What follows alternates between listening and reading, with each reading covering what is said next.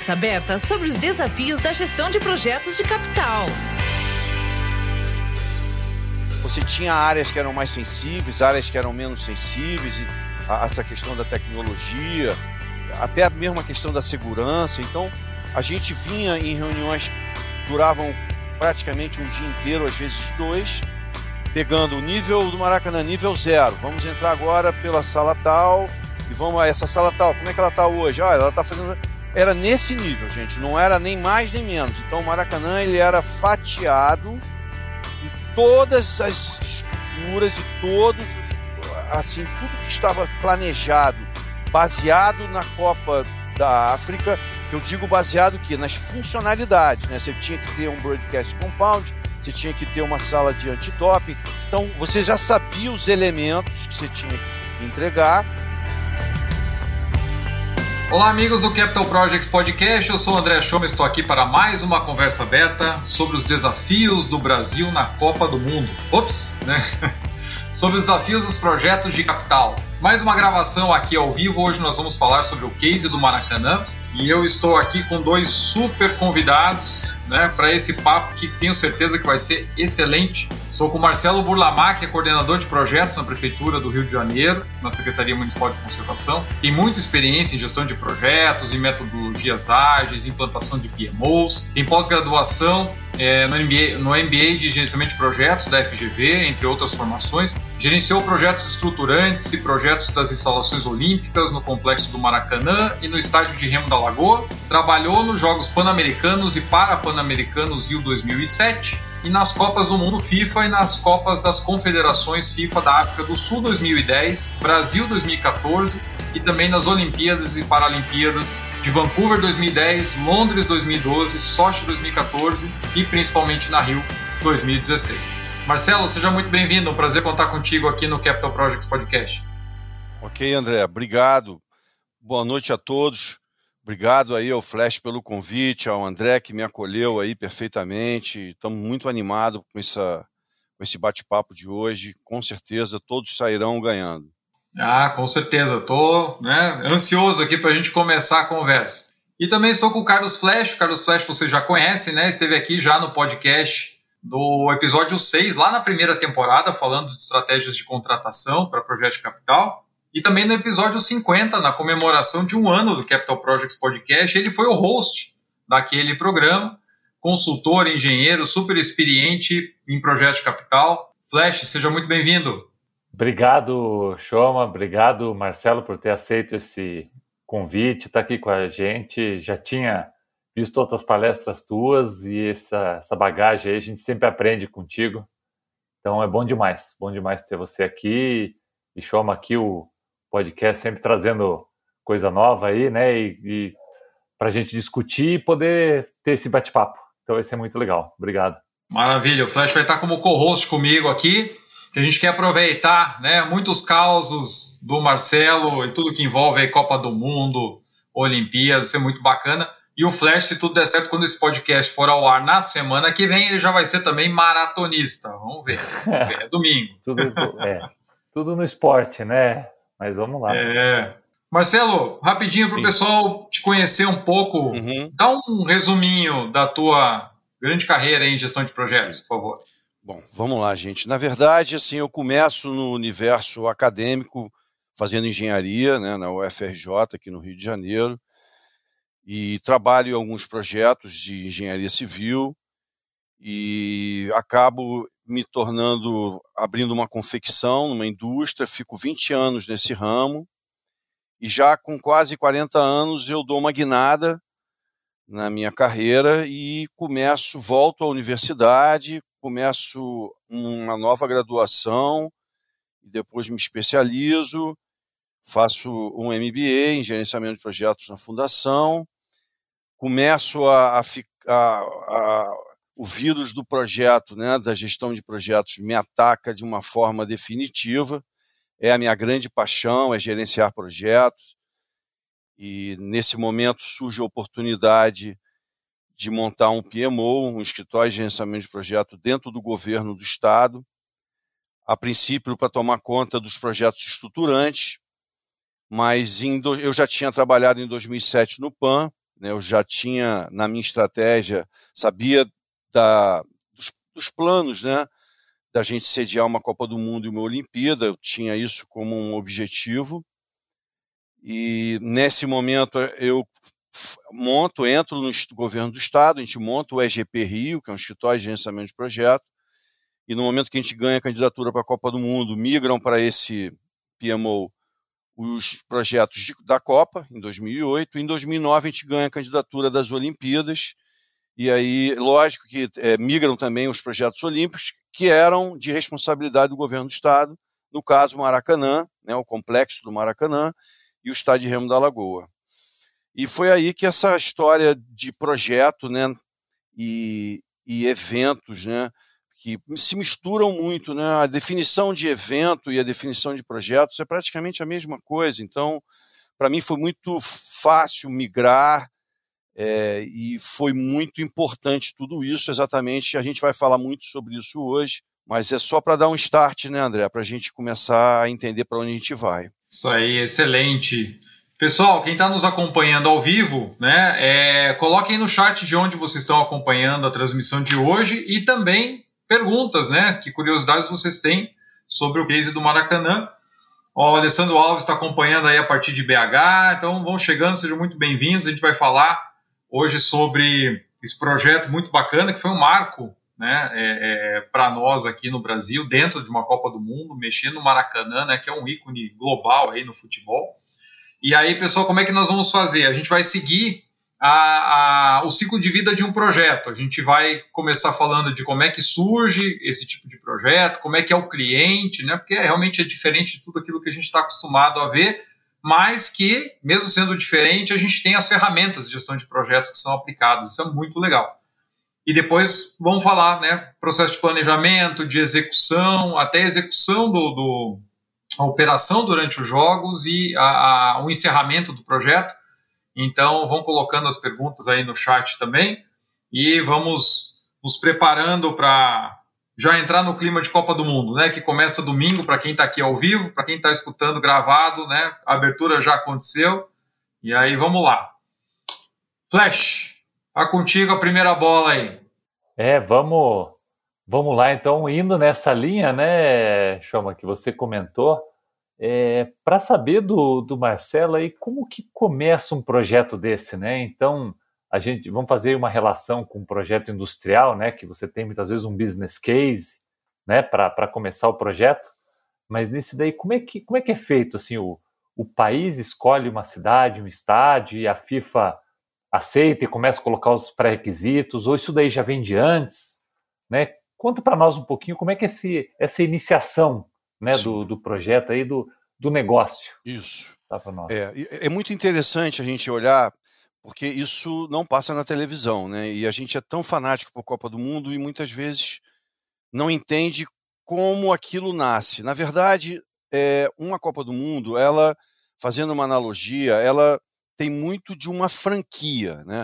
O que, que acontece? Um país ele tem um, já tem um histórico de alguns eventos relevantes, isso é fundamental, isso vai dar mais robustez né, ao processo de candidatura. Então, esse país, ele, nós já tínhamos aqui feito o Pan-Americano, outros grandes eventos, e então isso já nos deu um, um credenciamento, vamos chamar assim, para apresentar um dossiê, né, um, um dossiê de candidatura, onde você diz de que forma você vai fazer essa Copa do Mundo, como você imagina essa Copa do Mundo. Esse dossiê ele é avaliado pela FIFA, junto com os outros, dos outros países sedes, diferente da Olimpíada, que é, normalmente é uma cidade né, e não um país. A Copa do Mundo, a FIFA, ela faz um evento nacional, né? Isso não quer dizer que seja muito maior nem muito menor, é diferente. Né? A gente vai falar um pouco sobre isso hoje, mas tem características diferentes, impactos diferentes, né? lógico, logística é uma coisa completamente, é, é, completamente é, alucinada num evento dessa magnitude. Mas isso também não diminui de um evento quando é apenas, vamos chamar assim, feito numa cidade, porque é, diferente também você tem vários, várias instalações, né? Mas, enfim, voltando para a Copa do Mundo, então você apresenta esse dossiê de candidatura, sendo que esse, esse dossiê, no momento que você ganha, né, que você é, que, que o país sede ganha a candidatura, tudo aquilo que você colocou é, nesse dossiê se torna uma obrigação. E parte né, de tudo isso gera um host seat contract, que é um contrato, literalmente, entre o país e a, e a Federação Internacional de Futebol, onde é, você dá garantias físicas, garantias patrimoniais, de passivos, né? aliás, de ativos né? do, do, do poder público, para que você possa sediar um evento desse. Né? Você tem que mostrar que você tem capacidade e nesse momento, né, quando você recebe o resultado e você se torna um país que sediará um evento, né, é criado um comitê local. Esse comitê local passa a ser o responsável pelo evento. Quer dizer, a FIFA lá na Suíça, ela fica recebendo todas as informações que são produzidas por esse comitê local né, que é instituído com presidente, com toda uma pirâmide normal, com fluxograma padrão, e aí que começa, a, a, todos os stakeholders começam a aparecer, né? Que você começa a ter que falar não só com quem se propôs né, a fazer o evento, não só com quem vendeu o evento, mas com uma série de pessoas que estarão sendo impactadas, pessoas, empresas, enfim, o mundo vai estar sendo impactado dentro da, daquele raio de ação ali do evento, e você precisa é, ter uma forma de gerenciar isso tudo e todo mundo entender. Então, essa, esse é o grande desafio de um evento planetário, onde você traz para dentro da mesa de reunião diversas culturas, diversos idiomas, Parece uma, uma reunião assim de Star Wars, sabe? Cada monstro de um de um planeta, cada um com seus vícios, né? Cada um com as suas claro. manias, enfim. Vocês imaginam se isso tivesse que acontecer sem que houvesse o conhecimento em gerenciamento ou gestão de projetos? Entendeu? Era praticamente impossível. Ah, mas como é que eram feitas as outras Copas do Mundo. Se você olhar o histórico das Copas do Mundo, você vai ver que o grande boom em termos de tamanho, de audiência, de valores, ele acontece exatamente ali nos anos 70, 80, onde é, o desenvolvimento do gerenciamento de projeto ele teve o grande boom através do, das viagens espaciais, enfim, as forças armadas sempre os o contingente das forças armadas sempre sendo aproveitada, principalmente nos países de primeiro mundo, né? a iniciativa privada contrata, então isso começou a ser injetado nesse universo dos eventos, e aí, cara, a gente transformou eh, a Copa do Mundo nesse evento que a gente vai falar um pouco aqui. É. Né? Vocês me cortam, muito tá, mais gente? Senão, que só che... senão é, muito não mais, mais né, cara? Vou acelero é. e vou embora até a Copa do não. Mundo. Mas esse daí é, se transformou em muito mais do que só chegar lá e jogar futebol, né? É o, com certeza, é o é um com super certeza. projeto. É um super com projeto. certeza. Legal. É, a gente pensa que o negócio é mais simples, né? Poxa, já tem o estádio, já rola campeonato brasileiro duas vezes por semana. O é. que, que é? Só vai mudar o time, né? Tem é. muita coisa envolvida. É. A impressão realmente é essa, só que são eventos completamente diferentes. Assim, o modo legado, ele tem uma operação, ainda mais no Brasil, a gente ainda está engatinhando. Em alguns estados melhor, em outros ainda muito imaturo, para que seja realmente cada jogo seja um evento, né? E que você realmente traga e agregue valor àquele evento, à pessoa, ao público, a quem for assistir, enfim, transformar aquilo não só numa partida de futebol, né? A gente se acostumou muito nos últimos anos. Eu, como sou velho, eu sou de um tempo que tinham preliminares, né? Você tinha alguns eventos paralelos que fazia com que o público chegasse de forma é, parcelada, escalonada, assim, escalonada né? é. que é fundamental para a segurança do evento. Né? Claro. É importante que você conduza o fluxo de pessoas de uma forma escalonada, porque você já sabe que o grande clímax, o grande problema é a saída, porque todo mundo quer ir embora ao mesmo tempo. É, Mas isso é uma é. outra questão que a gente vai falar também de fluxo de pessoas, se der tempo, senão a gente vai, já vai fazer uma próxima. isso aí, isso aí. É? Então, mas assim, voltando ao assunto Copa do Mundo, é. então, nesse momento que a gente é, ganha a candidatura né, e começa a trabalhar e começa a receber as informações, né? Porque durante o processo de candidatura, gente, a gente não é uma caixa preta a história, né? A gente sabe que vai fazer o evento, a gente já viu o evento, enfim, existe todo um processo para isso acontecer, são seis anos, né? Então a gente, durante esse período do projeto, a gente acaba participando de um de uma Copa do Mundo exatamente como observador, para que você aprenda, ganhe, ganhe maturidade, que você possa. Maturidade em gestão de projeto, lógico, né? Uhum. Você ganhe musculatura e conhecimento e vendo em loco aquilo acontecendo, né? Então, quando a gente começa a receber as informações, são informações por eu estar no processo, eu, já, eu estive na África do Sul e vi que os estádios tinham características completamente diferentes dos estádios no Brasil, por várias razões, né? É, o que, que era mais diferente lá? Nossa, tudo, tudo, André, porque a, a gente tem aqui no Brasil uma miscigenação é, natural, por mais que a gente não vá falar aqui de racismo, e a gente sabe que existe, mas parece que no estádio esse racismo ele tem uma, um peso muito menor do que em outros países, entendeu? Porque uhum. a, a, ainda há uma influência do poder público nos estádios. Entendeu? Veja bem, eu não sou a favor, aí é uma opinião minha, tá? Eu não sou a favor de, disso estar envolvido no espetáculo, porque isso tira dinheiro que precisa estar lá para poder dar longevidade, perenidade à instalação, à venue, né? Então, uhum. assim, por exemplo, na África, do, a Copa do Mundo, né? Vamos voltar um pouco para a Copa do Mundo. Uhum. A, a, essa questão do público na Copa do Mundo é bem interessante, né? A gente vê o, o estádio lotado em Copa do Mundo uhum. e fica imaginando que a venda foi um, foi um grande sucesso, a, a grande venda para o público geral, né? E assim, o que a gente não fica sabendo é que, na verdade, é, o que é vendido em bilheteria é tipo 35% a 45% da, do, dos ingressos do estádio numa Copa do Mundo. Olha só. É, porque a, a, FIFA ela tem um conceito diferente em relação a, até a própria Olimpíada. Ela, ela dá um valor. É, não, veja bem, isso não é um julgamento, tá? Isso é um, sim, uma observação. Sim. É um fato, né? É um é, fato. Está no contrato exatamente. até, né? Que você comentou do contrato, está lá no isso, contrato deles, Isso, né? exatamente. Isso, faz perfeito. É, é tudo, na, é, assim, eles são difíceis de lidar, tá? O pessoal da FIFA, eles realmente são difíceis, mais difíceis, mas é, o brasileiro ele, ele é um pouco ele também não quer seguir by the book, né? E às vezes uhum. a gente tem uma coisa meio, mas eu não li o contrato todo, sabe? Esse tipo de coisa. Eu não li o. A, a gente tem essa coisa de comprar as coisas e não ler manual, né? Infelizmente isso é um pouco cultural.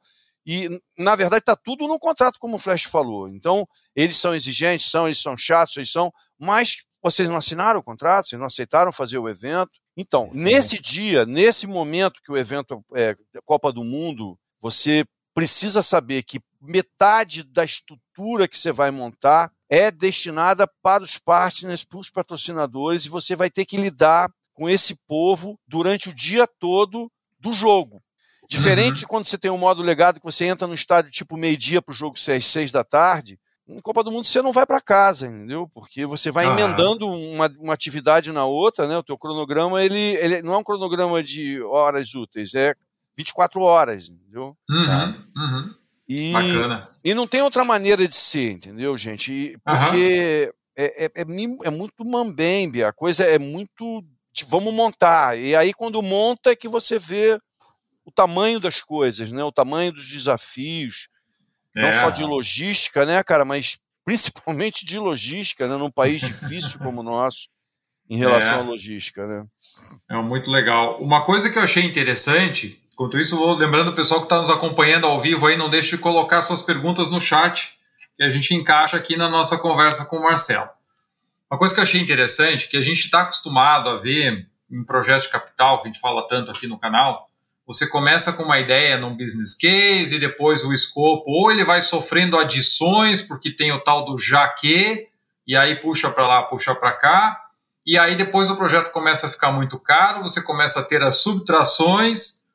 Lá na frente, quando você entrega, o custo não foi aquele, o escopo mudou, o prazo não foi atendido. E você comentou, né? A partir da hora que eu entrego o dossiê para a FIFA na candidatura e ele é aprovado, ele vira um contrato e o contrato vira entrega. Então, né, eu, eu preciso entregar aquilo que eu prometi. Né? É, partindo para a parte do projeto em si. Então, poxa, ganhei Maracanã é a sede.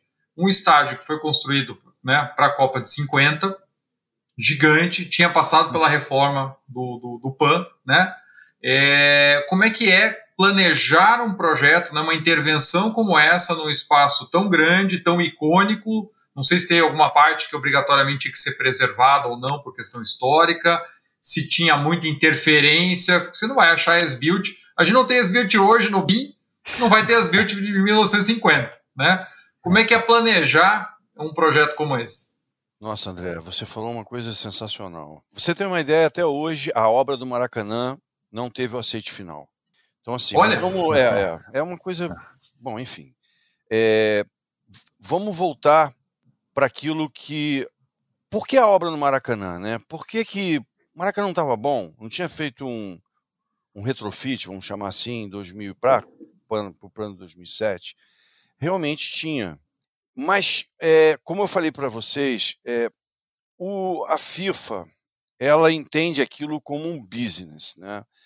E, isso não é ruim, porque é, quando você traz esses conceitos para a tua instalação, para a tua venue, você traz um conceito de lucratividade, de sustentabilidade, no sentido do tripé, não só no sentido ambiental, né? Você sabe que todo o investimento que foi feito no Maracanã, ele de alguma maneira no decorrer dos anos ele será pago, né? Afinal de contas, o Maracanã uhum. começa com investimento para a obra, né? Para a grande obra de 680 milhões de reais e termina em 1 bilhão e 600 milhões de reais e uma meia dúzia de gente presa. Né? Então, assim, não é o cenário que a gente quer. Inclusive, a gente até comentou isso nos nossos briefs, nas vezes que a gente pôde briefar entre nós três aqui. É, eu fico muito à vontade para falar sobre o Maracanã e tudo que aconteceu lá, até porque a, o, a nossa atividade era trazer a informação de quem estava engajado na obra, responsável pela obra, trazer para o universo de projeto, para que a gente pudesse levar essa informação para o COI, ou no caso FIFA. Né? Então, assim, a gente não tinha a responsabilidade técnica da obra, mas a gente trabalhava em quatro mãos ali junto com a área de projetos, de gestão de projetos, gerenciamento de projetos da obra, trazendo as atividades para a gente ver para onde a gente estava caminhando. Né? Como mesmo o André já falou, a gente tinha um contrato bastante é, selvagem, assim, um contrato onde a FIFA, é, como por exemplo, se a gente não entregasse o evento teste, o evento teste é a Copa das Confederações, né? ele tem uma roupagem de um evento, porque além de testar, ele também dá uma lucratividade, enfim. Se você não entregar aquele evento naquele dia, naquele horário, naquele minuto, e eu digo mais, André, naquele segundo, tá? A gente vai até o segundo, porque as, as, todas as televisões ou as principais canais no mundo estão esperando aquele pi. Então aquilo, se você atrasar um segundo, é o valor de um comercial para 6 bilhões de pessoas. Então, assim, cada cusparada, cada piscada de olho ali é um bolo de dinheiro. Então, assim, é, ah, o contrato tinha que ser desse jeito? Eu acho que sim. Eu acho que sim. É, é eu não vejo. Primeiro que só assina quem quer, né? Não é uma claro. não é ninguém que chega ali distraído, ou não vou fazer uma Copa do Mundo, pô, se, se nesse contrato depois eu leio. Não, não pode, não é assim, né? Então, assim, é uma coisa muito, é um jogo aberto, aonde você recebe demandas exatamente para transformar aquele evento num evento nos padrões que a FIFA estabeleceu dentro do, do business plan deles. Não tenha dúvida disso, entendeu? Que eles têm lá uhum. um, um, um, planejamento estratégico claro. é, e que eles vão fazer a sede atender a, aos interesses para que eles cumpram. Afinal de contas, eles, eles estão ali exatamente para fazer isso. E a nossa parte era exatamente dizer para eles não. Né? Não, isso aí a gente não vai fazer. Por quê? A gente tinha um projeto que o foco era o legado. O Maracanã foi feita uma obra para atender os requisitos que a FIFA colocou. A FIFA sendo a Federação Internacional de Futebol, no momento que a FIFA aprovasse o Maracanã, o Maracanã estaria aprovado para as Olimpíadas. Por isso que acabou juntando praticamente uma coisa na outra, porque no tênis, quem aprova a quadra de tênis para a Olimpíada? Não é o COI, é a Federação Internacional do Tênis. Então, como a gente ia fazer a Copa do Mundo, no momento que o Maracanã estivesse pronto para a Copa do Mundo, para a FIFA, estaria pronto para as Olimpíadas. Então, foi um grande pacotão né, para atender a FIFA, só que existiam ali exigências que não deixariam legado. Então, a briga ela começa com necessidades que estavam diretamente ligadas apenas ao evento e a gente pegava essa informação e falava: não, peraí, mas durante o Campeonato Brasileiro isso aqui não serve para nada. Então vocês vão ter que construir em overlay, em estrutura hum. provisória. Vocês vão ter que dar uma solução de vocês. Então foi um, um, uma briga durante. A obra começou em 2009 e termina. A obra termina, pra, termina mesmo em 2014, né? A gente fez a Copa das Confederações. Você falar tipo... semana passada, termina. Não, não, não terminou, né? Na verdade, a gente não tem o aceite final, a gente sabe que não tem. A obra pode continuar amanhã de manhã. Mas Achei que era só é... comigo. Não, não é, não é. Decididamente não é. E a gente percebe nitidamente, cara, que, por exemplo, é, a própria Copa das Confederações, no dia, que, no dia seguinte que a gente ganha da Espanha é, e arruma, a obra volta na quarta-feira. Porque é. tinham elementos ali que não fariam falta para o evento Copa das Confederações, mas que fariam falta para o estádio e para a Copa do Mundo, entendeu? Então foi um desafio constante, né? Assim, a gente, o cronograma, ele não tinha folga da obra, né?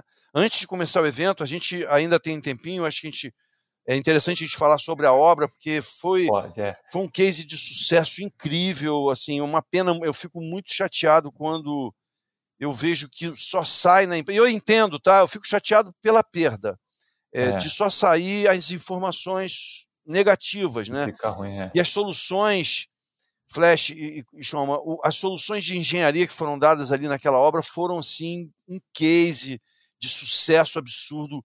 A, a mão de obra técnica da Odebrecht é, é de primeiro mundo, assim. Trabalhei com engenheiros, assim, gente da melhor qualidade. Foi um aprendizado incrível, incrível Legal. de campo. Foram 7 mil funcionários funcionando Olha. em três turnos, porque no Brasil não havia legislação de 24 horas. Sim. Em todo tipo de greve de sindicatos que vocês podem imaginar, porque todo mundo sabia que tinha dia e hora para entregar o, o estádio. Então, uhum. no final, é, não pode mudar, né? A pionada a já estava. Oh, a é. pionada já estava almoçando melhor do que a engenharia, cara, porque os, era tanta exigência do sindicato que os caras estavam comendo é. comida sem quilo, rapaz. A gente falou, vou almoçar lá com a peãozada, tá melhor do que aqui. Você está ouvindo o Capital Projects Podcast. Meus amigos, nós sabemos que a alocação de capital é uma das formas mais críticas de traduzir a estratégia corporativa em ações concretas. Alocar e realocar capital ainda é um grande desafio para a maioria das empresas. E para trazer maior eficiência a esse processo, a Prosperi desenvolveu o Teams Ideas, uma solução de gestão estratégica de portfólio de investimentos que adota as melhores práticas de gestão de CAPEX para garantir governança, transparência e alinhamento estratégico ao portfólio. Desenvolvido por uma empresa com mais de 29 anos de atuação no mercado corporativo e reconhecida pela Microsoft seis vezes consecutivas como um dos melhores parceiros da América Latina em Project e Portfolio Management. O Teams Ideas é a solução adotada por grandes companhias no Brasil e no mundo. Teams Ideas by Prosper. Conheça mais clicando no link aqui na descrição desse episódio.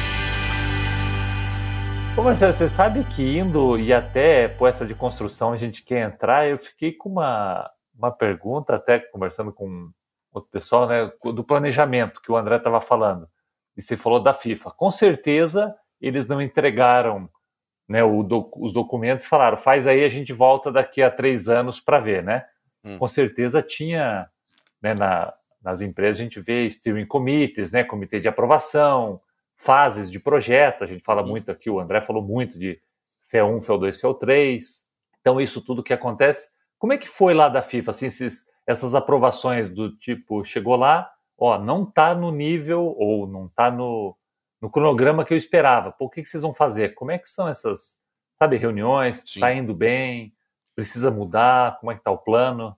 No Sim. planejamento ainda. Né? Perfeito, né? Flash. A gente tinha reuniões de dois em dois meses com o comitê. Uhum. Com o comitê local era diário, né? A gente praticamente trocava informações permanentemente, mas um, um, existiam os consultores e os diretores da FIFA que viam, tinham vários nomes, eu agora já me falha até a memória, eram, eram reuniões é, onde você pegava é, as plantas da, da, obra do Maracanã em AutoCAD e a gente ia nível por nível, sala por sala, dando status, de, porque você tinha muito cabeamento, né? Você tem uma tecnologia embarcada hoje em dia nesses eventos que é uma coisa brutal. Uhum. E então assim, você não adianta só fazer parede, né? Não é mais uma, uma construção de um monte de parede, não é mais isso. Então, é, você tem tecnologia, você tem que proporcionar a passagem de todo tipo de cabo. Então, você tinha áreas que eram mais sensíveis, áreas que eram menos sensíveis,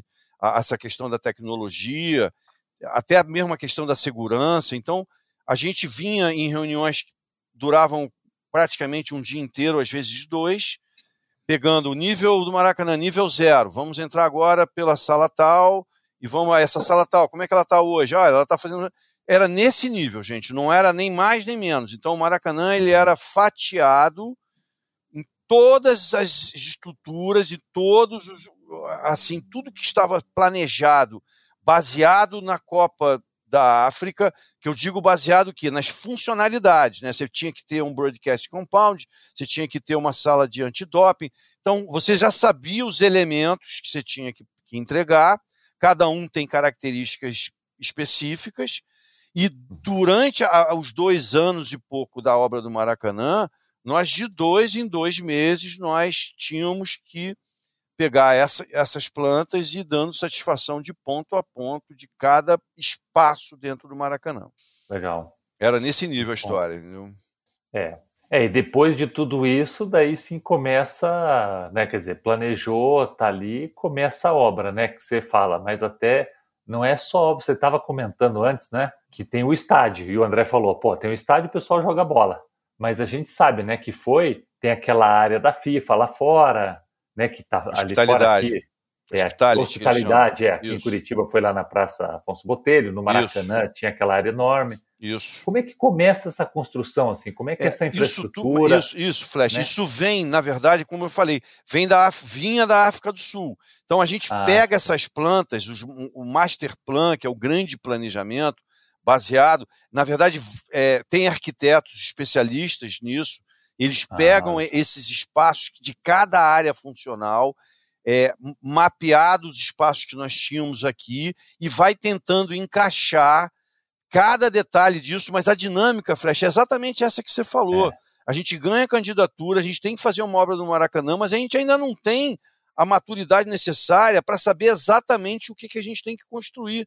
Claro. Então, vocês imaginam a dificuldade que foi para você fazer um edital de obra do Maracanã sem saber exatamente o que precisava, e obras caríssimas. Então, é, é, é, uma coisa bastante complexa e onde você tem margem a, a muito tipo de erro no sentido é, é, erros planejados, vamos chamar assim, né? E erros que da, do própria imaturidade do planejamento claro. é, causa naturalmente, né? E o ciclo uhum. da obra ele foi acompanhado. As reuniões dessas que eu estou falando com vocês eram feitas na obra.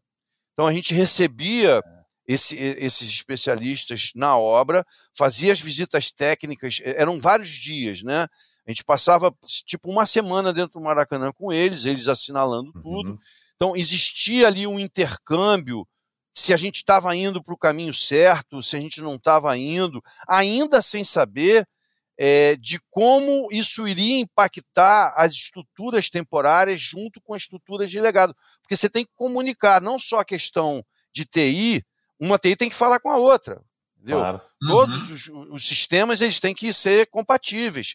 E te, não, não é só nessa área, na área de segurança, por exemplo, toda a área de sprinklers e coisas semelhantes, você tem que tratar isso de forma completamente diferenciada, porque você tem sprinklers e salas que vão estar os servidores mais caros do mundo.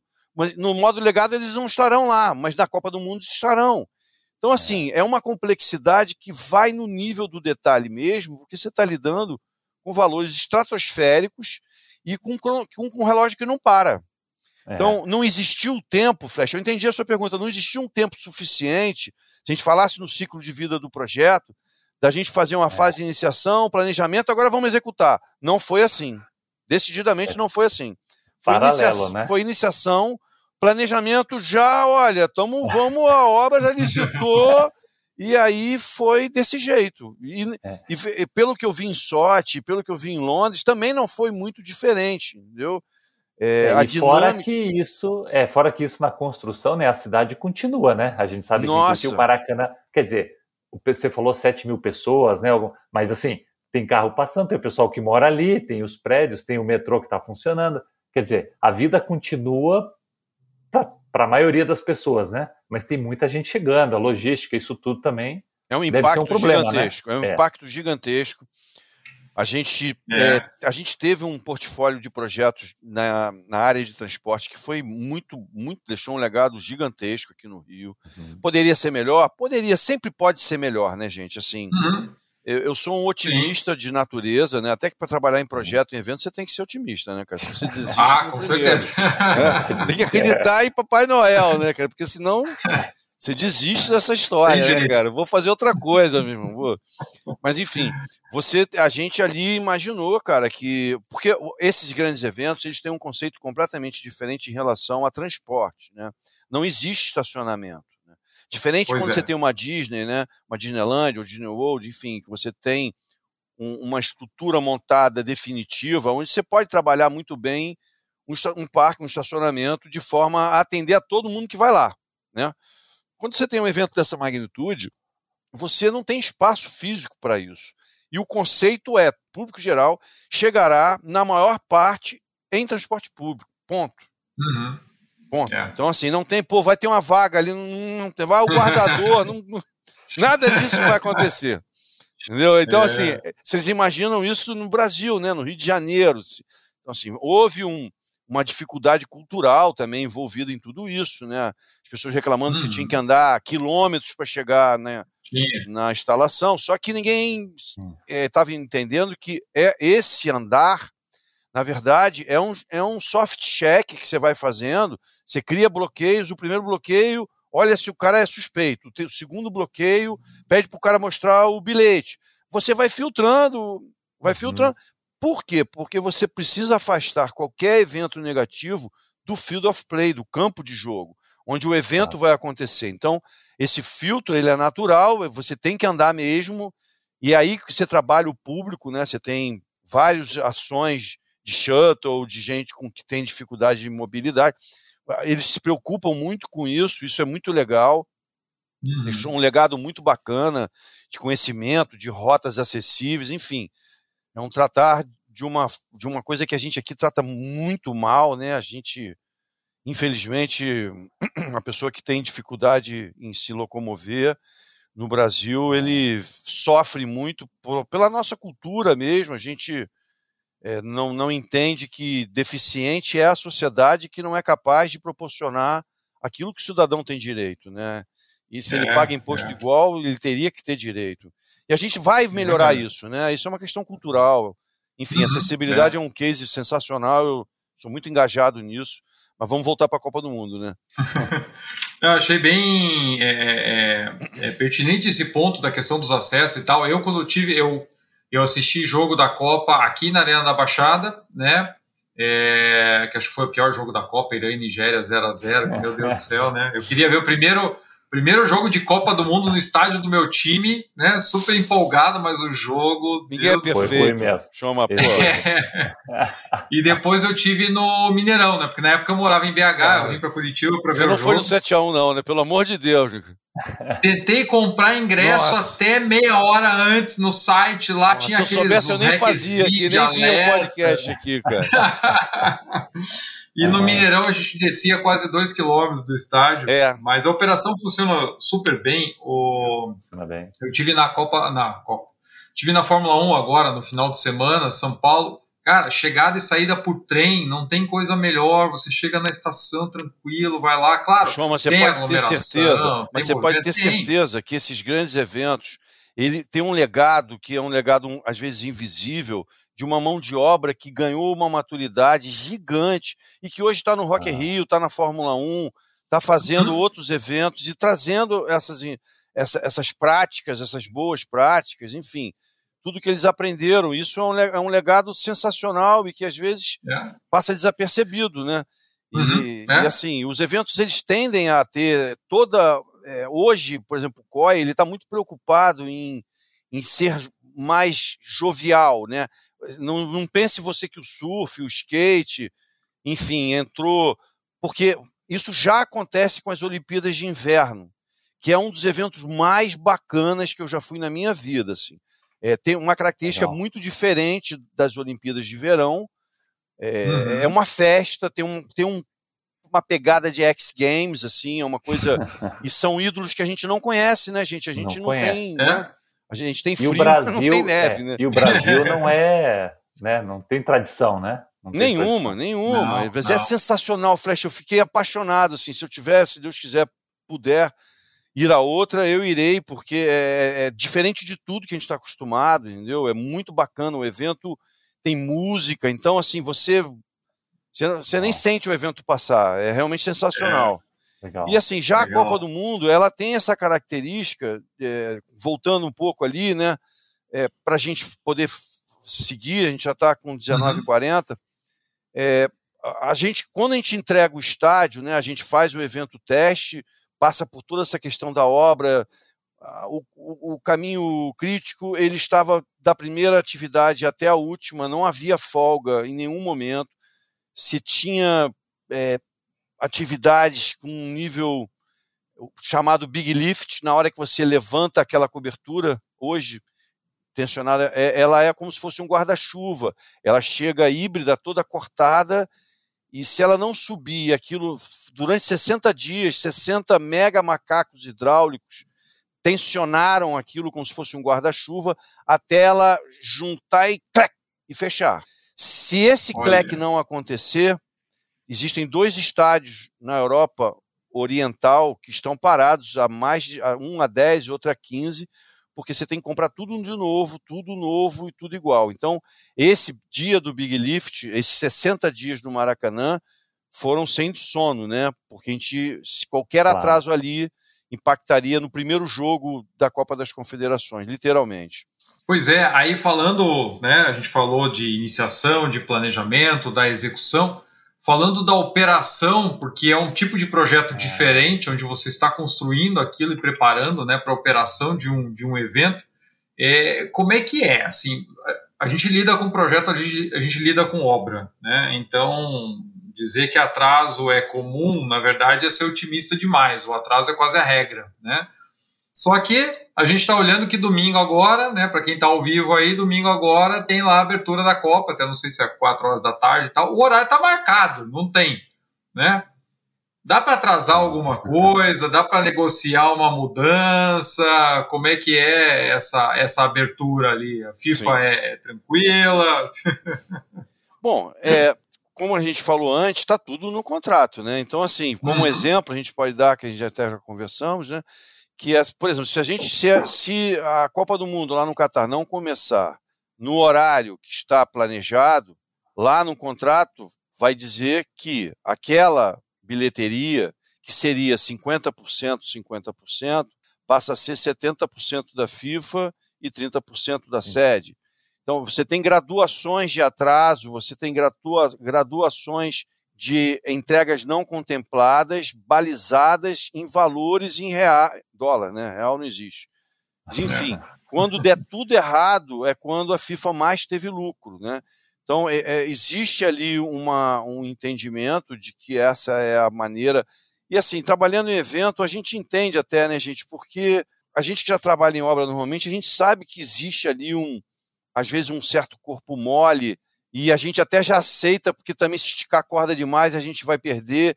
Enfim, quem entra nesse universo, ele tem que entrar disposto a realmente a ser um estranho na sua casa, entendeu? Ou você uhum. abraça aquele evento para fazê-lo acontecer, ou você não vai entregar e você vai ter problema, entendeu? Você que eu digo o processo como um todo, né? Mas não há negociação, porque já está tudo lastreado. As solicitações de mudança, nesse caso, não existem, elas não vão a comitê nenhum e ninguém aprova nada, entendeu? É lógico, gente, que no decorrer do processo a gente vai dando quebrada de tudo que é jeito, né? A gente tem que Sim. fazer o evento acontecer, só que a gente, a régua é, é bem alta, né? Não dá para você fazer é, gambiarra. Você claro. tem que trazer justificativas e lastrear tudo, porque e mesmo assim a gente teve muitos problemas, né, cara? Quando a gente começa a operação do Maracanã. Como é que isso acontece? Né? Quando é que você é. entrega? Né? Como é que é feito isso? Existe um processo de handover e handback, que é um processo através de relatórios fotográficos, né? relatórios de evidências, onde você vai em toda a instalação, em toda a instalação, em todas as salas, você fotografa tudo, e as partes uhum. assinam esse documento, você fica com esse documento, com ambas as partes, e é combinado o famoso lockdown da instalação. Tal dia você entrega a chave da instalação para a FIFA, ou para o COI, no caso, e fala: ó, toma, a chave é sua, o estádio é seu, a partir de agora, tudo que acontecer lá dentro é responsabilidade sua. Isso acontece, o evento acontece, né, o prazo dele. No dia que acaba o evento, você tem de novo o handback, é na hora que eles vão devolver a instalação. Mais uma vez, a gente vai fazer um pente fino em todos os locais, em todas as salas, fotografando, apresentando as avarias e as anomalias, as não conformidades que foram causadas naquela janela do lockdown, naquela janela do evento. A partir daí, tudo que tiver acontecido ali é de responsabilidade do comitê organizador do evento. O que quer, não quer dizer que a coisa esteja resolvida, tá, gente? É, quer dizer o seguinte: tem munição para porrada, entendeu? Tiro, bomba vai acontecer. Isso não foi diferente no Maracanã. A gente tinha um desafio gigante no, na festa de encerramento, que era os são, né, os fogos de artifício, né, a pirotecnia. Sim. A gente sabia que a lona do Maracanã, que é um tecido tecnológico, enfim, estou chamando de lona, ainda bem que ninguém da empresa está me escutando, mas é longe de ser uma lona. Mas tá enfim. Só gravado, né? É, é, tô, Só tá já gravado. era. Os alemães estão querendo me matar agora, mas enfim, é um negócio extremamente técnico, tem várias camadas, cada camada, cada camada daquilo tem uma funcionalidade. E a gente, pô, imaginou, cara, vamos jogar fogos ali em cima daquela cobertura. Isso não vai dar certo, né, cara? Então, uhum. tivemos reuniões de tudo quanto foi tipo, mentiras de tudo é. quanto é jeito, tipo fogos que não tem fogo, esse tipo de coisa, né, cara? Ninguém inventa coisa boa, pensando tem que, que só tem só tem brasileiro vigarista, cara. Não é não, não pense isso. Todo Enfim, ano cara. a gente faz em Copacabana, nunca dá ah, problema. Você imagina, né? Bem que os é. caras não têm memória. E aí fomos para uma reunião onde isso foi escalado no último nível decisório. E a gente sai dessa reunião com a novidade que ia ter a pirotecnia. A gente falou, bom, tá bom. E aí entra gerenciamento de risco, né, cara? A gente falou, então tá bom, a gente não pode, vamos mitigar, vamos chegar, vamos chegar junto. Falou assim, tudo bem, vocês vão fazer a pirotecnia, então vamos fazer um seguro seguro de 16, na época foram 4 milhões de dólares o seguro, né? E lógico que no momento que terminou o evento, Copa do Mundo, fogos, pá, pá, uma maravilha, todo mundo batendo palma, eu já sabendo que aquilo não ia dar, não ia dar certo, né, cara? Aí subimos na cobertura, tava lá, tudo queimado. E aí ah. foi uma guerra de um ano e meio junto às seguradoras, né, tendo que provar que aquilo aconteceu a partir da pirotecnia. Não era uma coisa tão difícil de ser provada, mas quando você tem 4 milhões em cima da mesa, até a tua idoneidade fica em jogo, né, cara? Então Foi e aí você guerra. vai ler a, a apólice de seguro, o pessoal fala assim, não, tá coberto, só não pode ter fogo, fogos ou fagulhas perto da mas cobertura. Você, você não estava lá, Chama, mas foi exatamente isso que foi dito pela seguradora. Falou, mas, mas peraí, cara, uma vocês... seguradora faz uma coisa Pô, dessa? Imagine. Vocês não leram no contrato que não, vocês botaram em risco. A gente Nossa. ali muito cavalheiro, né? A gente só queria saber do sinistro, a gente só queria saber do dinheiro. E o pior de tudo é que esse dinheiro entrou para para a concessionária na época, né, que estava lá no Maracanã, através de uma licitação. Esse dinheiro entrou na conta da concessionária e não foi feito reparo na cobertura. É, e se vocês quiserem uma notícia ainda pior, né, depois veio as Olimpíadas, a gente fez quatro cerimônias lá, né, cerimônia de abertura olímpica, encerramento olímpico, abertura paralímpica e encerramento, encerramento paralímpico, todos eles com uma pirotecnia do tamanho do mundo. É, houve um, um certo desinteresse da parte dos responsáveis da época, ali dentro do próprio governo, não, não foi levado a sério da, da coisa como deveria. Eu fui impedido de subir até a cobertura, enfim, não ia mudar nada, mas eu queria dar a dimensão do que estava acontecendo. O resultado disso é que durante a Copa do Mundo foram em torno de 100 avarias na cobertura, Hoje a gente deve ter, depois da Olimpíada, elas se transformaram em 600 avarias, de todas as formas, tá, gente? Quando eu digo avaria, nem hum. sempre é um furo completo, tá? Às vezes perdeu a camada. Pra vocês terem uma ideia do impacto disso, a empresa alemã cancelou a garantia daquela cobertura do Maracanã, da atual cobertura do Maracanã. Essa cobertura atual do Maracanã, ela está sem a manutenção. A gente que é engenheiro, a gente sabe o que, quando a gente recebe um manual, Flash, você recebe um manual de mais de 1.200 páginas de, de, manutenção da cobertura, e você vê que ninguém não abriu nem a primeira página. Tá ainda lacrado assim naquele Tá lacrado, ainda. cara. Então, assim, você vê o tamanho da irresponsabilidade, cara, que está é. acontecendo. Hoje o Maracanã tem jogo, tem tido jogos no Maracanã.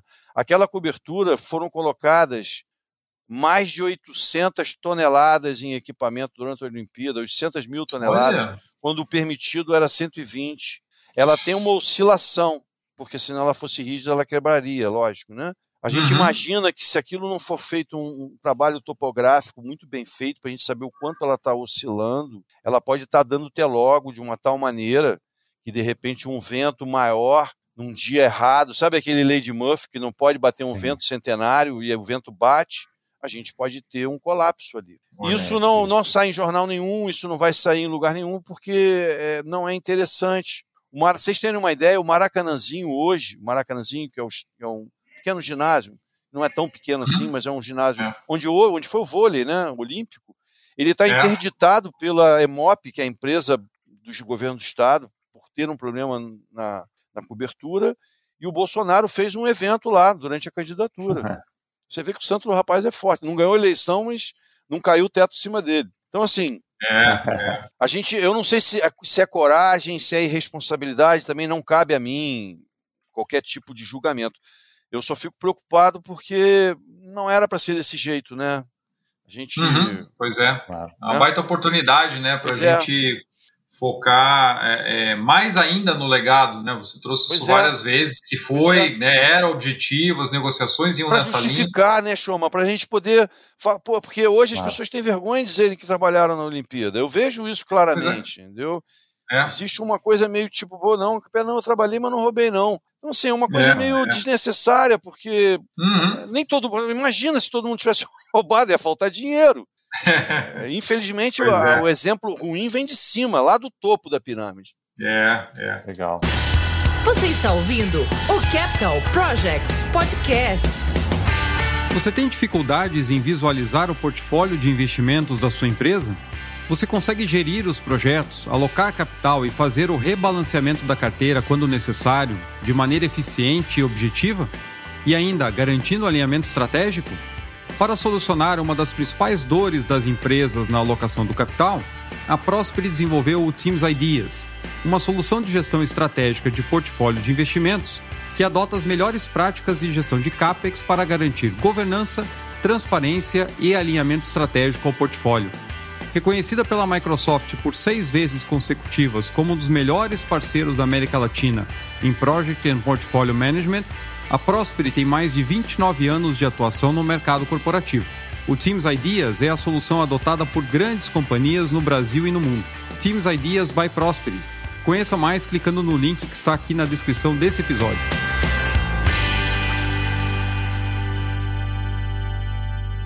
Aproveitando aqui, eu quero dar né, um olá aqui Pedro Jerônimo, o Darcy Júnior, está falando de Uberaba, o Jorge Marques de Parauapebas. Temos dois Cleversons, o Ferla e o Moro acompanhando né? Carlão é top, ótimo tema. Eu coloquei a enquete aí, pessoal, de quem vocês acham que vai ganhar a Copa. O pessoal tá votando. Vamos lá, não vi nenhum voto pro Qatar ainda, tô, tô, tô estranhando aqui, cara. Eu tô achando que eu vou ter que é. mudar o bolão, mas agora já foi, né? O meu bolão. Tô achando que eu vou perder dinheiro, Flash. Mas também Ó, se ganhar, tu tá livre pro resto da vida, né? Ninguém vai apostar no Qatar. Copa 2014, eu ganhei o bolão na Vale, Cara, foi uma grana boa e eu ganhei porque todo mundo, né, paixão apertou na hora da semifinal. Eu botei 2 a 1 um Alemanha, né? Todo mundo botou Brasil, sabendo que a Alemanha era mais forte. E a gente tomando aquela saraivada e eu olhando o jogo e acompanhando os resultados do bolão assim em paralelo, eu pensei assim, se o Doido Brasil pra comemorar, um né, gol, Doido pra falar, eu, botei... ganhei. Se eu, né, eu botei 2x1. Um. Se o Brasil fizer um gol, eu disparo na liderança e na final eu não perco, porque afinal eu tinha colocado a Alemanha né? É... Cara, quando o Brasil fez o gol, perdendo de 7 a 0 mas eu gritei, né? Meus vizinhos devem ter olhado assim, esse cara é louco, ele ligou a TV agora. Ver, ele... Sabe, é, não sabe quanto que tá o jogo.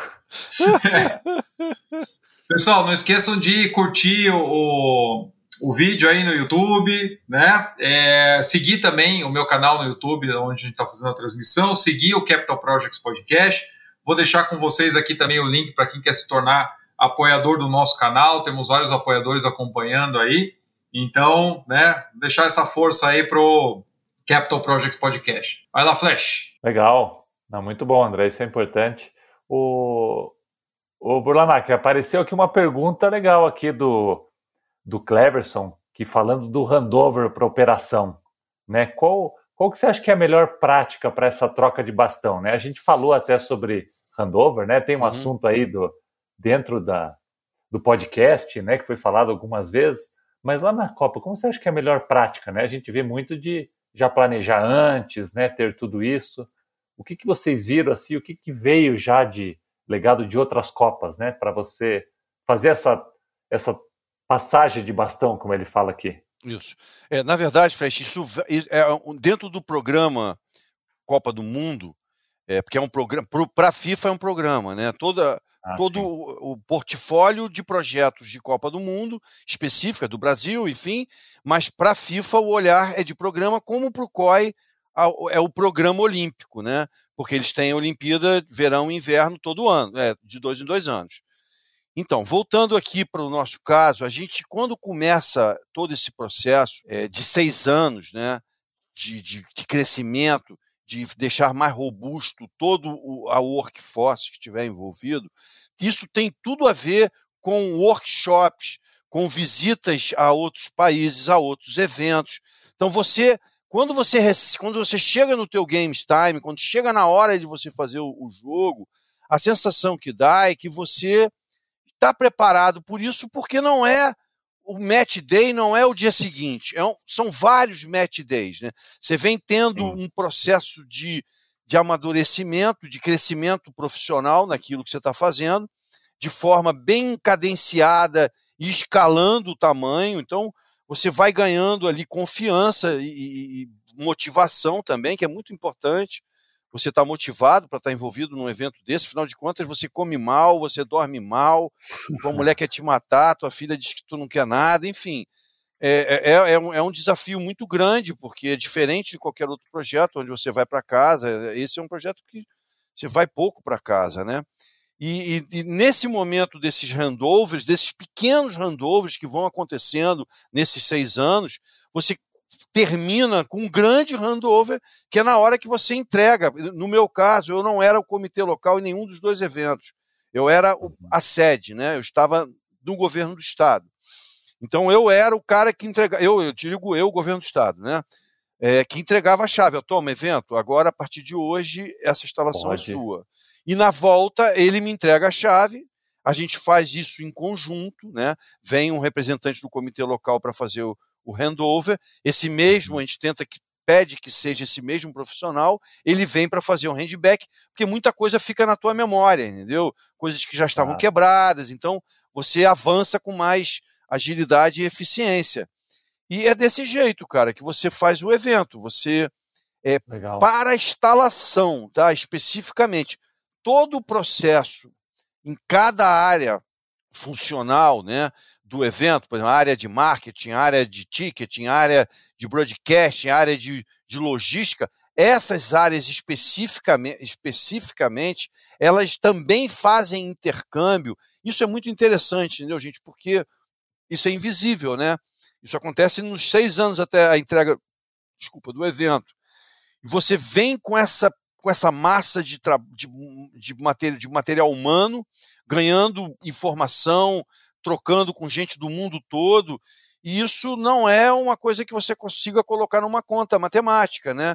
Mas é como mesmo o Choma falou, a gente tem hoje eventos e a gente percebe, o próprio Rock in Rio aqui usa boa parte da estrutura, e não só do, da estrutura, mas do conceito operacional dos grandes eventos. Isso só foi possível. Veja bem, eu não defendo grandes eventos, tá? Eu defendo o projeto que eu estou seja ele qual for, eu não tenho, não é uma defesa de FIFA, de qual, não, não, ah, não era para ter feito a Copa do Mundo, tudo bem, não era para ter feito, eu não discuto esse tipo de coisa. Eu sou uhum. um, um, gerente de projeto obediente. Se eu aceitei aquele projeto, é, é eu, se eu aceitei aquele projeto, ele, aquele projeto é meu. É, o projeto não, eu não participei da justificativa do projeto, entendeu? Então, assim, Sim. eu não vou ceder um milímetro daquilo que eu me propus a fazer, mas também não vou ficar entrando em discussão de mérito de se aquilo deve ou não deve se acontecer, porque, sinceramente, isso acho que não cabe ao gerente. O gerente tem que estar focado nas entregas, entendeu? enfim, em todas as áreas de conhecimento, mas, enfim, fundamentalmente entregar. Também não adianta você ter tudo e não entregar nada, né, cara? E aí não serve para coisa nenhuma. É, muito bom. O pessoal tá voltando na enquete aqui, estava preocupado que a, a, a França estava ganhando. Jura? E aí agora nós temos Brasil com 66%, segundo lugar a França, terceiro lugar a Bélgica, olha só. A gente ainda está traumatizado né, pela, pela Copa passada.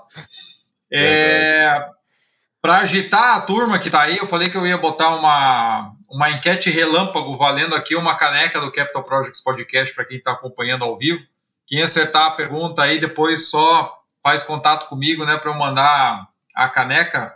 Vamos lá, né?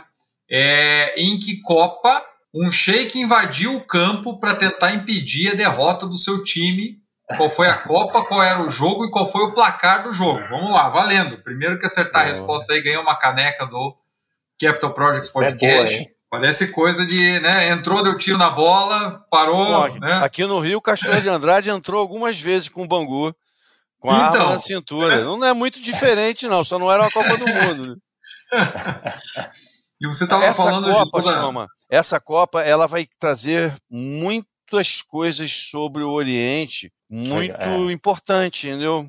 Porque a gente é vê tudo aquilo acontecendo e de, a forma como que aquilo está acontecendo é bastante obscuro. É, é o, o, cultural, né, isso, Marcelo, você está falando. Isso. Traz, né? Quer queira ou não, você mostra o país para o mundo, né? O país, é. a cidade. Existe uma, um, um, desafio, Flash, é. gigante é. em relação aos homossexuais, por exemplo. Não se sabe o que vai acontecer e é um público extremamente importante. Mas a questão aí é que não, não é a opção, e sim a forma como esse público é tratado. E Copa do Mundo o público é, especializado ele, ele tem um componente muito é muito caro uma Copa do Mundo, né? Ainda mais no uhum. Catar, né? Então, você imagina é, o cara ir para o é, Catar e é. ser destratado num restaurante. É um negócio pois é. péssimo, né? Então. É, complica, né? E a gente vai, melhor, vai a gente vai ver o que vai acontecer, né? Vamos, vamos ver. É. Como é que eles vão lidar com Falando isso. de, de. Você estava comentando da parte toda de hospitalidade e tal, eu lembrei de um outro caso, né? Porque quando eu cheguei lá em Minas, né, eu morei quatro anos em BH, e, e o pessoal falava, né? Do tropeirão no Mineirão. Você tinha que ir no Mineirão comer feijão tropeiro, né? E aí teve uma movimentação geral da cidade, né, do estado, assim, não, como é que no Mineirão não vai ter tropeiro na Copa? Imagina, né? é, não sei se no Rio teve alguma coisa nessa linha, mas imagine o pessoal da organização lá dizendo: olha, a pressão está muito grande, a gente tem que ter feijão tropeiro no estádio no jogo de Copa do Mundo. E aí eles montaram a, a, a, parte do tropeirão ficava fora do estádio, na parte dos acessos, passava as grades, etc, etc. Daí quando você chegava naquela, né, na parte antes de você subir as escadarias, Mega ali onde você passava pelo Mega Bags ali para aquelas aquelas tendas onde você passava as suas coisas, né? Você tem uma ideia? Isso. Desculpa, Chama, melhor você termina, por favor, desculpa. Não, e daí chegava ali embaixo, né? Pegava bem a sombra do estádio ali, tinha os containers e as filas para vender o tropeirão, e a galera, pô, eu parei, toda vez que eu fui, acho que fui nos três jogos ali, é, toda vez tropeirão na veia, era muito bom. Hoje, né, seria uma boa ser padrão para o Brasileirão aí.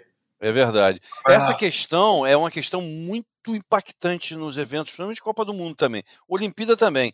Você quando entra, para quando você passa ali no Mega Bags, que é aquela cabaninha que fica ali, aquela tenda onde o cara vai, passa no raio-x e passa uma raquete para ver se se você estiver uhum. com um produto que não seja do patrocinador, é recolhido. Você não entra com uma garrafa de um refrigerante, uma barrinha de cereal que não seja do patrocinador. É, é, é um marketing de emboscada, é, um, é, uma coisa que os caras veem, chifre em cabeça de burro, mas eles têm a razão uhum. deles, né? Porque eles investem milhões, às vezes até bilhão de, de dólares, e dólares, né? Eles não querem nenhuma chance de um marketing de emboscada ou coisa semelhante. E é, é, é muito radical. E para o brasileiro isso é engraçado, né? Brasil, imagina, cara. Você fala para ele que não pode entrar com uma coisa que, que ele comprou só porque a marca não é para. Então, assim, existiram coisas dentro desses eventos que também se. Por exemplo, é, lugar marcado. Eu achei que uhum. isso ia ser definitivo, nunca mais a gente ia viver essa, essa bagunça que é a venda de ingressos no Brasil, porque tem várias razões para isso acontecer, né? O mapeamento de cada local, de cada local onde você senta numa venue, uhum. ele tem um valor, né? A, a gente vê aqui no Brasil, a, a galera fica na boca do campo e se você assistir um jogo em qualquer lugar, um, vou chamar civilizado, tá? Você vai ver que esses lugares só tem gente de joia, rico, porque aquele lugar é o lugar mais caro do estádio. Então, uhum. Então, assim, aqui a gente vende o lugar mais caro do estádio pelo mesmo preço que você vende o lugar lá em cima. Então, assim, isso não é. paga os custos de uma instalação. Então, e, é. e, a responsabilidade que você tem quando você vende lugar marcado, que você sabe se aquela cadeira aparecer quebrada, se, se houver uma briga naquela área, você tem o CPF de todo mundo que estava habitando aquela área durante o jogo. Então, assim, Verdade. assim, você tem fatores que não são só a questão do conforto. Eu não nem entrei, nem falei que é legal pra caramba você ir no estádio gringo, Flash, chegar cinco minutos antes e o teu assento tá lá. É. Pô, aqui você acha que alguém vai chegar cinco minutos antes e vai achar o teu. In... Cara, não vai acontecer. Difícil, então, assim, houve uma é. briga muito grande para que isso fosse, avançasse, que a gente tivesse isso como um padrão cultural, né? Para a gente poder fazer as arenas terem, darem lucro. Porque não adianta a gente querer ter estádio, gente, se no final a conta não fecha. Aí você entra com um político, aí o político começa a inventar coisa, enfim aquilo tem que ser um negócio, um business, entendeu? E pô, não, não pode aceitar certas coisas. E no Maracanã, só para a gente fechar isso, no Maracanã eu escuto gente falando que tem que voltar geral. Então, assim, eu, minha vontade é, era de arrancar os cabelos que eu nem tenho mais. Mas eu tinha vontade, cara, porque a gente gastou 1 bilhão e 600 milhões para fazer o Maracanã ser um estádio de primeiro mundo e os caras querem votar geral no Maracanã, é. bicho. Então, cara, pô, desisto. Chega, é. deixa pra lá. Mas Legal. você veja no final de semana agora na Fórmula 1, você tem ingressos de 2 mil, 3 mil, 4 mil reais, que são numerados, mas. Mas, Chuma, você né? pode reparar que é outro público, né? Não, é outro público. Outro público. Né? Você imagina mas... dizer para uma torcida organizada que ela não vai ficar ali. A gente vive num país muito torto, cara. É um país muito é. louco, é. irmão. Não, sabe, é. Sei lá, esse é já é um outro assunto, mas enfim. É. O, a enquete rendeu aqui, o pessoal realmente se empenhou.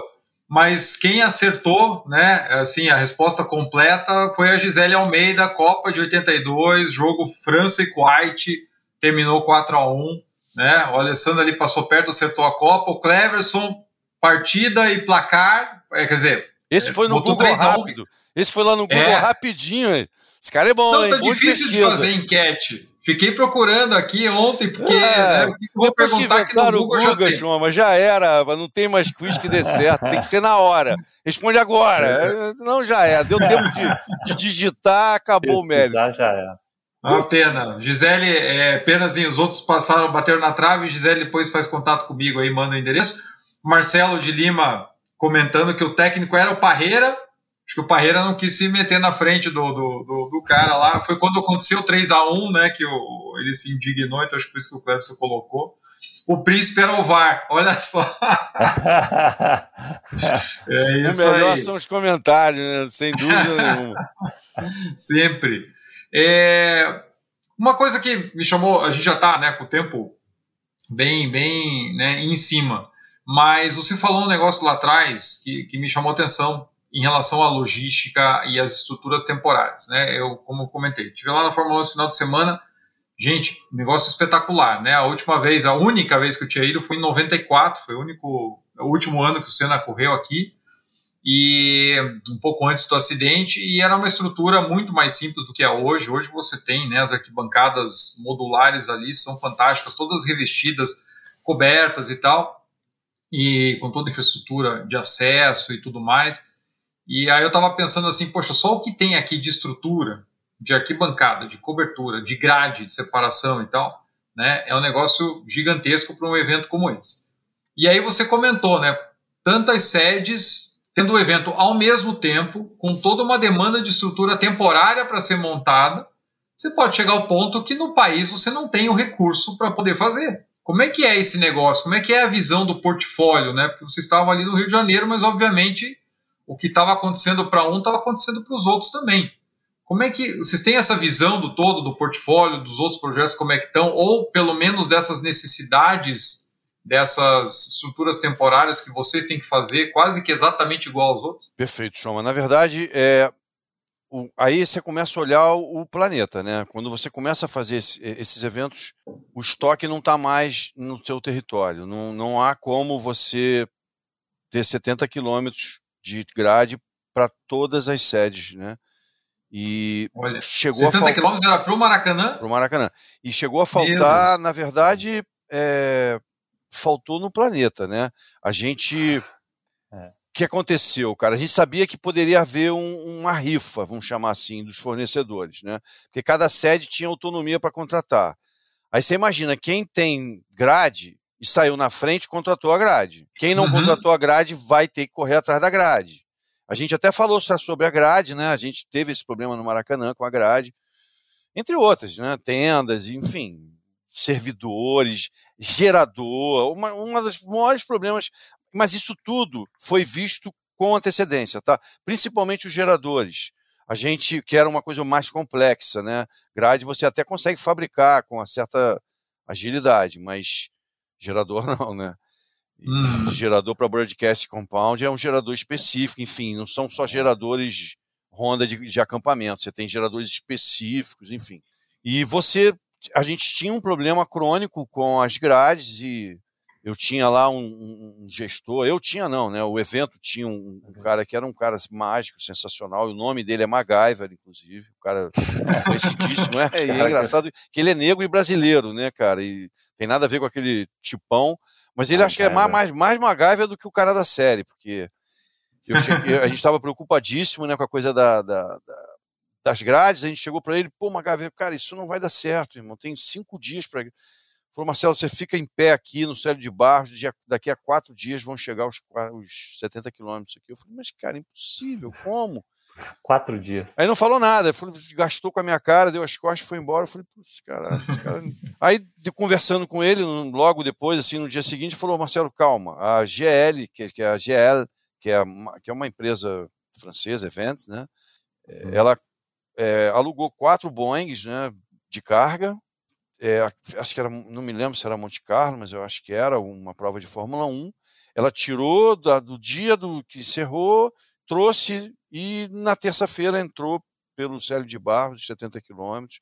Então aí você começa a perceber e entender a dinâmica, e, e eu acho que é importante, gente, já que a gente está terminando também, deixar aqui uma mensagem que eu acho que é o mais importante de tudo isso, que tudo que cabe num mega evento cabe no teu churrasco de final de ano. Então, assim, no momento que você que todos entenderem que gerenciamento de projeto ele não é uma coisa só para a NASA, ele é uma coisa para tudo na sua vida.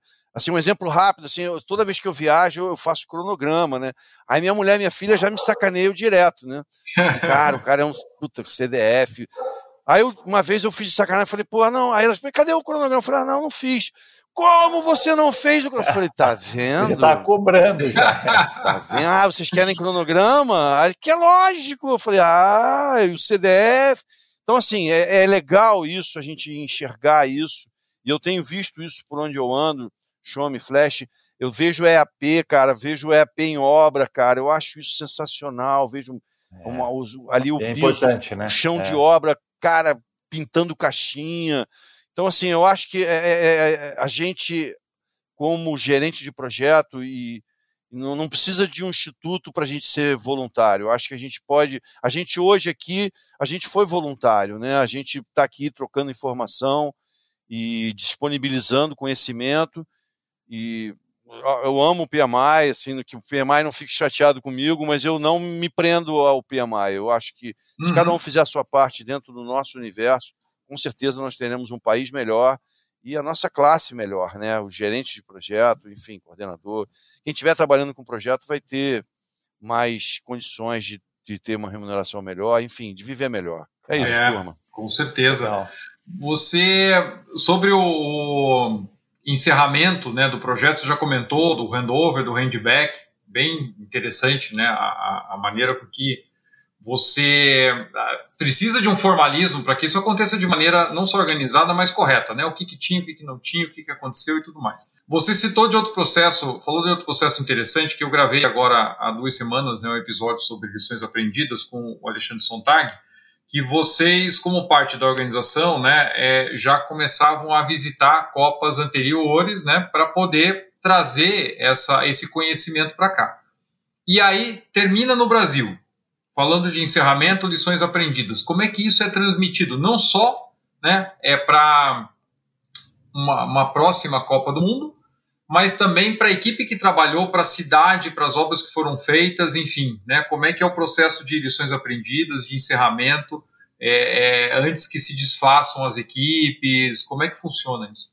Bom, é perfeito. Na verdade, gente tem que lembrar que esse projeto, né, Copa do Mundo, ele leva seis anos, em torno de seis anos. Então, é, uhum. durante a fase de construção da sua, da Copa, sede da sua, você passa por uma que já está mais adiantada.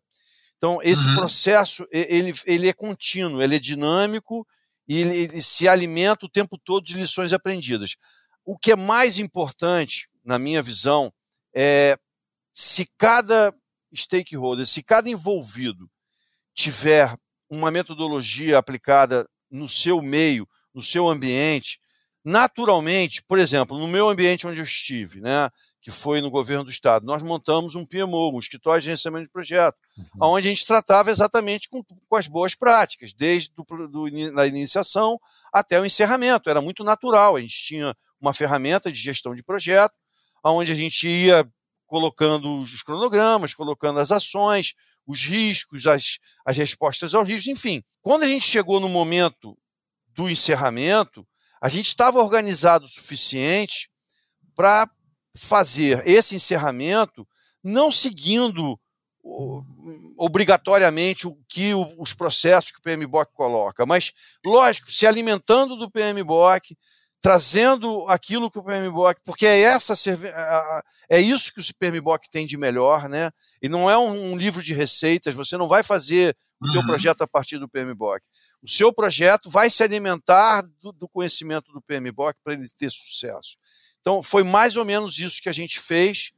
É, é lógico, Choma e Flash, a gente mora num país extremamente ainda imaturo em relação a muita coisa, né? A gente mal começou a planejar direito, a gente é fazedor, a gente é pouco Sim. planejador, né? A gente gosta de fazer. É, e tá imagina campo, né? encerrar, né? Flash. É, imagina encerrar mesmo. O cara falar mesmo, esse cara é louco. O cara tá me procurando para falar, o projeto já acabou. É, mas é infelizmente, mas é só, se a gente não é, defender é. isso, nunca vai mudar. Né? Porque eu, eu não sou do tipo que está esperando que o presidente mude. Né? Então eu acho uhum. que a, uhum. a, grande mudança se faz no universo que a gente habita. Então eu, é. eu continuo brigando para que se tenha um repositório, para que as lições aprendidas fiquem lá, para que as pessoas possam, os interessados possam de alguma maneira se alimentar e usufruir desse conhecimento no seu próximo projeto. Então, é, é essa dinâmica, esse conceito que a gente tem que levar para o nosso mundo, para o mundo corporativo, para o mundo público, enfim. A gente tem que trazer a importância do que a gente está fazendo, né, gente? Porque é muito importante que o gerenciamento de projeto assuma o papel dele no nosso país, porque é o que vai dar o, a alavancada que a gente precisa. Eu não tenho dúvida nenhuma disso, é. Flash Showman. Então, o que a gente está fazendo hoje, o que a gente fez hoje aqui, é aquela, aquela, ah, aquela sementezinha que vai virar uma plantinha que daqui, sei lá, alguns anos vai dar sombra para muitas pessoas. É, é nisso que eu Com acredito. É isso aí. É, bom demais. Gente, excelente, muito bom. O... Estamos fechando a nossa enquete aqui, então só para registrar, né? Quem vai ouvir no futuro, vamos ver se a gente acertou ou não. 64% é votou no Brasil, 18% na França, 9% na Bélgica e 9% Catar. Olha só, finalmente saiu um votinho para o Catar aí. Muito bom. Vai Flash, Catar. palavras finais.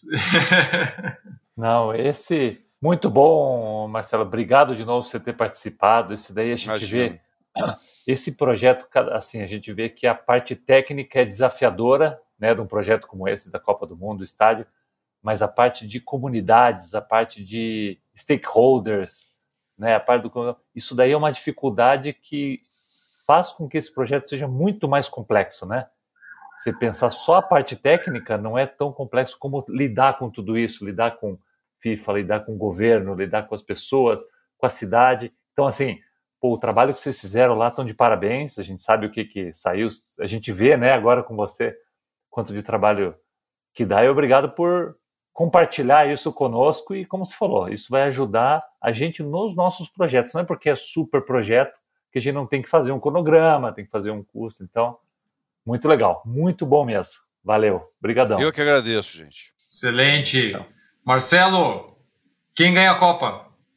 Caraca, eu sou, eu, sou, eu, eu sou otimista, né? Eu falei antes, não falei? Brasil, Alô. cara, e vou te dizer mais, cara. Neymar, o melhor jogador da Copa do Mundo. Show! Ele levou o cabeleireiro ouça. dele, cara. Ele tá tranquilo. Bro. Ah, então agora tá resolvido. Tá resolvido, vai jogar bem, pode estar tranquilo. O, o Shoma vai falar só quem vai ganhar a Copa, depois ele vai editar esse vídeo, daí lá por final de dezembro ele edita e falar, eu falei boa, tal coisa. Boa! A gente faz um rachucho aí, se tiver uma, uma aposta aí, a gente quebra aí. No é, Anchor é. dá pra fazer isso, lá no Spotify você troca o áudio do episódio dia, sem mexer em nada. Pô, bota você falando coisas que você nunca imaginou, rapaz. É, Até tua mulher vai desconfiar se você falou ou não. Flash, quem ganha? Ah, eu, eu acho que vai ganhar a Bélgica. Alguém Caramba, falou Bélgica? Jura, velho? Jura, Flash? Olha só. Legal, hein? Tem que ser, eu, eu, eu falo porque, por ser um país novo, entendeu? Um tá, novo e Holanda? Nunca ganhou. Ah, tem a Holanda é. também, né? Mas já que a também, Bélgica tem também. essa relação com o Brasil de outras. Verdade. verdade. E para fechar, Marcelo, Brasil e Sérvia, dia 24. Caramba. Qual placar? é o placar? Qual é o palpite? 3x1, Brasil. 3x1? 3x1. Ótimo. Flash. Eu acho que vai ser aquele jogo sofrido para começar, assim, aquele 1 a 1 assim, daquele jeito, perdendo um monte de gol. 1 a 1 Ah, para ser assim emocionante começar assim. Flash quer ver tá o partido pegar fogo. Aí. É, é. Sempre acho que vai ser fácil, mas estreia também não é fácil, né? Não, nunca é. É, estreia nunca não é, é, fácil, né? Mas não tem, nenhum no, não tem nenhum novinho ali, né, cara? Então vamos não, ver. Não, não tem, não tem. Maravilha. Gente, muito obrigado. Quero agradecer quem né, nos acompanha aí ao vivo, as contribuições, as interações, as perguntas. Muito bom contar com vocês mais uma vez aqui. Agradeço também quem está nos ouvindo pelas plataformas de áudio, Spotify, Apple Podcasts, é, Google Podcasts e por aí vai. Não esqueça de seguir o canal, né? É, quem realmente apoia o projeto, vê valor né, nessa iniciativa, não deixe também de apoiar. Vou deixar o link do Catarse aqui na descrição do episódio. Quem está no, no YouTube ali já viu também. encaminhe o episódio para quem você acha que possa interessar, ou o canal, a gente tem bastante conteúdo né, sobre gestão de projetos, projetos de capital, etc. Então eu quero agradecer a todo mundo que acompanhou, você que está nos ouvindo, você que é apoiador do nosso canal e também as empresas que são parceiras aqui do Capital Projects Podcast, como o Teams Ideas by Prosperity e a Gesup Nexus, que acreditam nesse projeto e estão com a gente aí, possibilitando que nós possamos trazer discussões de alto nível como essa hoje. E né, é, conto com vocês na próxima semana para o próximo episódio. E para fechar, como o Marcelo falou, sempre os comentários são os melhores, ó. Fecho aqui, ó, Cleverson. O projeto da Copa foi um sucesso porque a Argentina perdeu a final. Agora, quem não então, sabe que a gente, teve, essa, a gente teve que assistir a final do Maracanã com os argentinos e com os alemães que tinham acabado de dar 7 a 1 Então não podia ter sido pior, cara. Tava difícil torcer aquele dia. Naquele Gente, dia valeu, muito obrigado. Obrigado. Até a semana que vem. Grande abraço.